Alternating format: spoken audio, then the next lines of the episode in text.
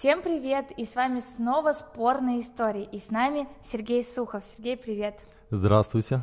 И удивительно, но мы сегодня как спорную историю поднимем, как ну, я в шутку скажу, э, поднимем руку на святыню. Мы поднимем, мы сегодня поговорим про Рождество.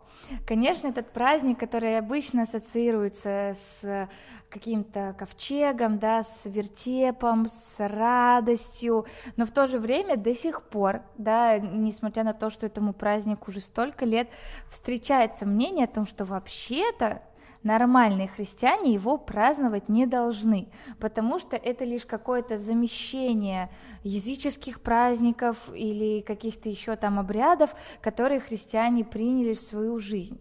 Сергей, сталкивался ли ты с такими вопросами, как практикующий пастор, да, пастор церкви? Были ли люди, которые подходили к тебе и говорили, пастор, что же мы делаем, зачем мы празднуем Рождество? Всегда есть такие люди, которые очень боятся оскверниться оккультизмом, э, язычеством. И в этом ничего плохого нет, когда мы переживаем за чистоту, за то, чтобы мы сохранили мораль и свои ценности христианские. Но проблема в обскурантизме, проблема в... Новое слово.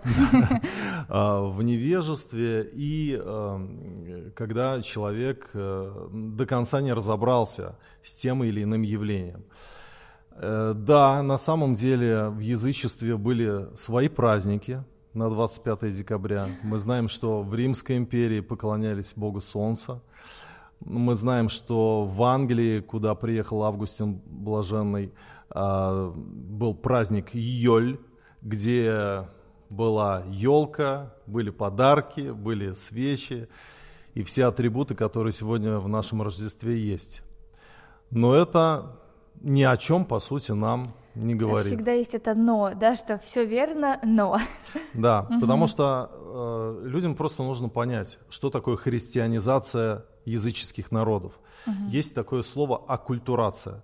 То есть, если я хочу человека избавить от язычества, и я ему прикажу под страхом смертной казни поклоняться теперь новому Богу, верить новым истинам, а старое отбросить, под страхом смертной казни он бросит это делать. Но христиане Но же не несут да? в себе послание смерти. Угу. И поэтому мы обнаруживаем, что в разных народах так и не расстаются с языческими традициями люди. Э, по-прежнему верят в домовых, верят э, в гадальные всякие э, ритуалы которые они из прошлого привнесли, даже христиане на Руси. А на Руси христианство пришло, когда было такое явление, как двоеверие. Угу. То есть э, приняли Христа, но в то же время... Еще и не забудем поклониться и, своим, да? И в Лешего верили, и в Домового, и верили в свои какие-то народные сказания и традиции. Поэтому что, дел, что такое оккультурация? Это привнесение, это замещение языческих ритуалов и праздников новым праздником, а, новым явлением, новой доктрине, а, новому вероучению. И это очень умно было со стороны миссионеров заместить языческие праздники поклонения – на христианские. То есть это то, что мы уже видим, скажем так, было сделано, оборачиваясь назад в историю, это один из инструментов, который на тот момент миссионеры, да, будем их называть евангелисты, потому что, конечно, э, миссия сегодня, да, как она у нас понимается, и 15, там, не знаю, веков назад, 12-13, это чуть по-другому, но тем не менее в тех обстоятельствах люди поняли, что это приемлемо для них, для их веры, да, и для церкви, от которой они поехали, чтобы заменить этот праздник. То есть сегодня, когда мы оглядываем, оглядываемся назад, э, мы можем уже постфактум рассуждать, а было это правильно или неправильно, но тогда для тех людей, для тех христиан это был вот способ, которым они действовали. Ну, конечно, вот представь, Лера, ты э, римский гражданин, ты привыкл поклоняться 25 декабря Богу Солнца, ходить в храм, приносить жертвы, и ты э, делала это всегда. Делала это твоя мама, бабушка, дедушка, твои родственники mm-hmm. все это делают. И теперь ты веришь во Христа. Но у тебя осталась традиция. Сила традиции, она очень мощная. И ты 25 декабря, несмотря на то, что ты христианка, ну, с бабушкой, с мамой ты стоишь в языческом храме и поклоняешься Богу Солнца. Конечно же, христиане, они хотели вытеснить языческие традиции, заменив праздники поклонения на свои праздники поклонения. И mm для нас важна не изначальная э, этимология даже, не, э, какого-то слова, не изначальное значение того или иного ритуала, а то, что на самом деле мы сегодня вкладываем в тот или иной праздник и как mm мы к этому относимся. mm Поэтому апостол Павел, он пишет в 14 главе послания к римлянам такие слова. «Я знаю и уверен в Господе Иисусе, что нет ничего в себе самом нечистого, только почитающему что-либо нечистым, тому нечисто». О чем пишет апостол Павел?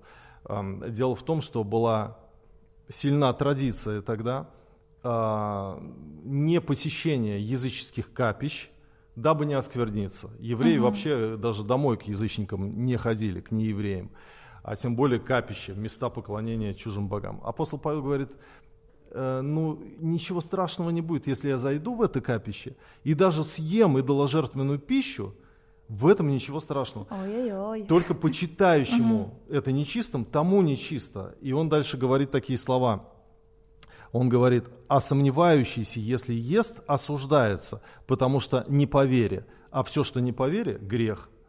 И этим самым Павел, он хотел показать нам, э, христианам, что правило, которое было тогда, существовало у евреев, не дотрагивайся, не ешь, не вкушай, все это, говорит, истлело. Для нас это не имеет значения. Мы, мы по-другому смотрим на жизнь, мы по-другому смотрим на вещи. Конечно, если я захожу в языческое капище для того, чтобы поклониться тому Богу и принять участие в каком-то ритуале языческом, это, это грех, это аморально, да. это неправильно, это мерзость. Угу.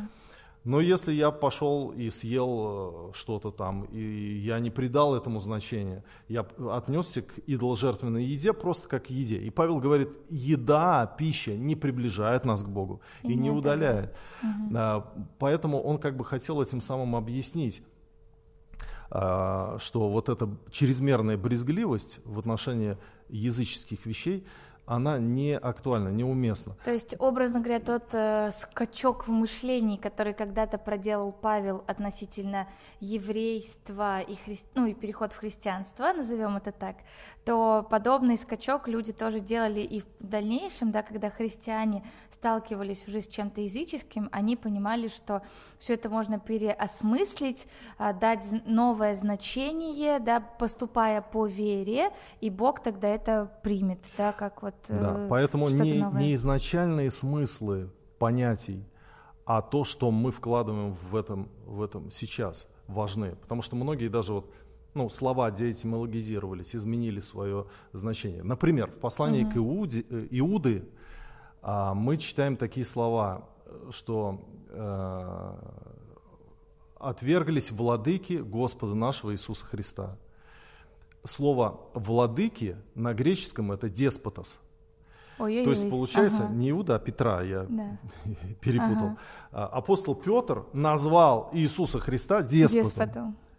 И мы, если на греческом бы читали, мы бы сказали, как он мог это э, сделать. Но на самом деле впоследствии в истории это слово приобрело уже негативную uh коннотацию, когда мы Иоанна IV знаем, царя нашего, и, и вот деспота, и других царей, и императоров. uh Поэтому мы должны понимать, что не изначальная сущность вещей для нас важна, а наша вера, то, что мы в это вкладываем. И если римляне на самом деле, они считали священным деревом ель, елку, или другие народы, у каждого народа было свое священное дерево, то мы же не относимся к елке, которую мы ставим на Рождество, как к священному дереву.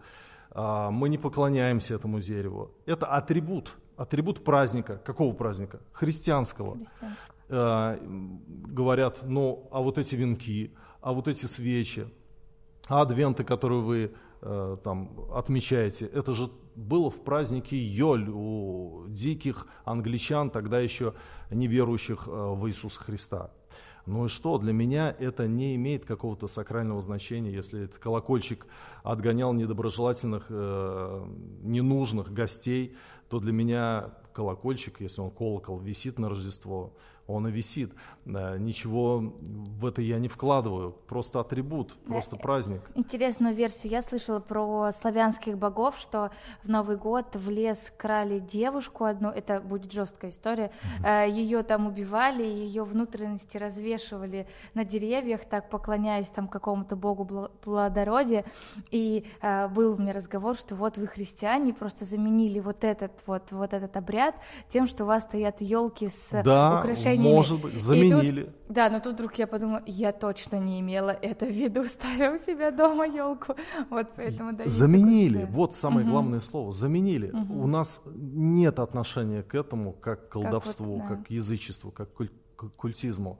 Поэтому э, христианизация земель это очень интересный и глубокий вопрос. Миссионерство. Потому что иначе было нельзя. Надо было менять языческие праздники на христианские. И только тогда народ мог э, ну, поклоняться. Да, вообще можно сказать, что если почитать, наверное, да, и, историю миссии, то а, во всяком случае, я когда читала и про миссию в Китай, в Японию, в Испанию, да, там даже, ну, там что-то около современного, всегда, когда встречается христианство с современной культурой, культура немного влияет на христианство, потому что есть вещи греховные, а есть вещи, которые, ну, мы можем просто принять, да, то есть не все едят оливье на, да, там, на Новый год, на Рождество, не все ставят именно елку, то есть все равно мы видим, что культура страны, куда пришли христиане, влияет, потому что в Индии Христос всегда в ярких одеждах, да, и где-то тоже там танцующий, ну, и, соответственно, я а, видела картины там из Японии, Китая, всегда это немного меняет, менять. То есть, наверное, нам нужно тоже здесь а, понимать, что христианство, когда приходит в другую страну, это не то же самое, как там в Россию пришло. Не всюду так же одинаково.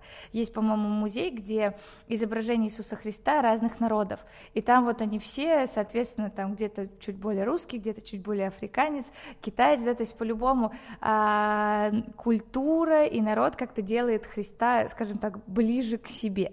Соответственно, и традиции, да, и какие-то праздники тоже могут остаться в народе, что не является именно грехом, но при этом э, люди верят что уже полностью в Иисуса Христа. Самое да, вот главное это наше отношение к чему-либо. Угу.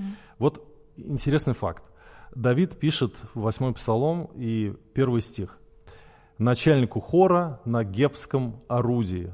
Что такое гевское орудие? Это музыкальный инструмент, угу. ну, что-то типа гитары, но происхождение явно языческого. Это филистимский струнный Ой. инструмент. Давид берет филистимский струнный инструмент и говорит, ничего страшного, если я на языческом инструменте буду, буду прославлять Бога. Бога. В чем угу. проблема? Угу. Он не видит в этом проблемы. То есть мы говорим об Израиле, который был на карантинном таком вот э, в карантинном режиме в отношении э, смешения с язычниками они не допускали. И при этом Давид использует инструменты язычников. Далее мы Новый Завет читаем на каком mm. языке у нас оригинал на есть? Греческом. На греческом. Тут, у кстати... нас нет ни одной книги Нового Завета да. на иврите, ни одной. Да. Как бы ни говорили, что Евангелие от Матфея, вероятно, оно было написано на арамейском, а потом переведено уже на греческий. У нас Но нет текстов текста. арамейского языка. Э, тут, кстати, интересно упомянуть, может быть, тебе встречалось, сейчас в интернете ходит молитва «Отче наш» на арамейском. И там а, почему тоже ну, это... момент, потому что люди а, мне присылают, и там такой перевод, что «О, всесильная энергия, наполни меня». Эзотерическая да. просто максимально. И люди такие, «А, так что, вот надо вот так? Я говорю, на каком языке было написано в Библии? На греческом. Говорю, понимаете, апостолы были евреями. Используя греческий язык, они не могли настолько извратить смысл текста, чтобы мы от вот этой эзотерической истории перешли к «Отче наш». Все-таки нужно сопоставлять эти моменты. И да, соглашусь, что ну, то, что ну, все-таки э, использовался греческий язык, греческий, а да. это значит, что Иоанн, апостол Иоанн, для себя не посчитал нечистым да. использовать греческое слово «логос», которое Демокрит, например, использует совершенно в своем контексте, говоря о космических законах, угу. и оно используется также в мифологии древнегреческой.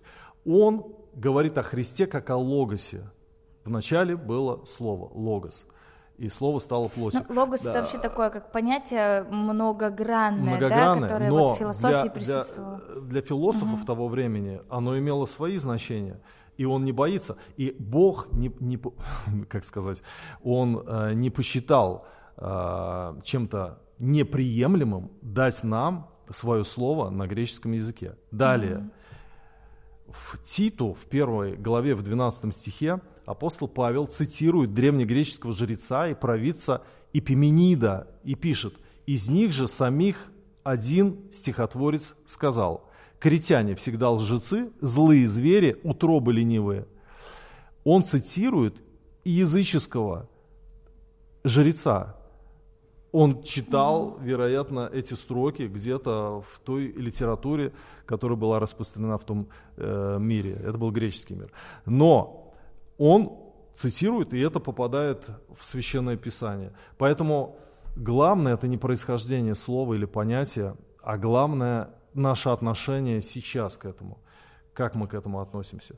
То есть человек, даже да. если вот он празднует Рождество, прочитал, допустим, заметку в интернете о том, что когда-то это был языческий праздник, и теперь он об этом знает, все равно он может, скажем так, усилием своей веры сказать, да, я знаю, что было раньше по-другому, но сейчас я праздную это с одним единственным смыслом, да, радостью спасения. То есть даже узнав этот, э, эту информацию, возможно, кто-то вообще первый раз слышит о таких версиях, все равно можно, скажем так, усилием воли и веры вернуть, да, свой взгляд на то, что сейчас мы празднуем Рождество Спасителя. Да, вот, Лера, скажи, как апостола Павла звала мама и звали, в общем-то, в синагоге, куда он ходил. Как его э, ну, звали? До Какое у него имя? Савол. Савол да, или Саул или да, Шауль? Шауль, да, да, да. Это еврейское да. имя. Вопрос. Почему он переименовывает себя и берет имя Павел? А Павел это разве еврейское имя? Павел, э, нет. Это римское, это, это латинское. Да, да, да, латинское. Ну По... да, и будучи, кстати, гражданином Рима, что мы понимаем из Библии, логично, да, что у него было, получается, и латинское имя тоже. И он им представляется, и все его так знают. Это интересно. Поэтому даже если э, из мифологии какой-то страны э, мы знаем, что были там свои ритуалы в этот день, свое поклонение, э, и придавалось значение определенное угу. дереву священному, елке, подаркам, и все это было связано своей мифологической структурой, концепцией, то мы понимаем, что христианство вытеснило э, ну, как бы, э, значение этого языческого праздника, заменив его своим праздником. Поэтому, когда Рождество сегодня у нас в доме, горит елка, э, гирлянды, подарки, да. свечи горят – то это все нам говорит о Христе. Уже много-много лет никто при этом не поклоняется каким-то духам, э, не вызывает каких-то нечистых духов и не считает, что это священное дерево, оно дает жизнь нам и так далее. Мы да, знаем, 100%. кто дает жизнь, и это Иисус Христос. Да, да. И даже я слышал, что символика чуть-чуть поменялась, то что тоже, что елка, да, как вечно зеленое растение, символизирует э, Христа, да, который вечно жив. Понятно, что уже христиане могли где-то добавить свои значения, но тем не менее это тоже возможно, да, и передавать это дальше.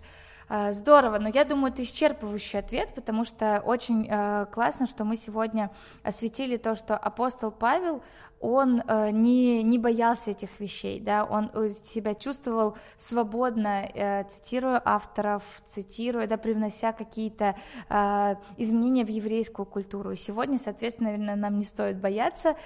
Конечно, всегда есть вот эта пометочка «по вере вашей», но если правда мы верим, и мы с радостью встречаем Рождество, то я уверена, Бог наполнит наше сердце вот именно этим праздником и радостью, а не страхом перед тем, что когда-то это были языческие праздники. Моя мама э, когда-то приняла Иисуса Христа в свое сердце. И она, как христианка, духовно росла, она познавала Господа, читала Библию. Но в ее голове постоянно были какие-то приметы. Вот она э, верила в приметы. Там постучит птица в окно или там просыпет она соль.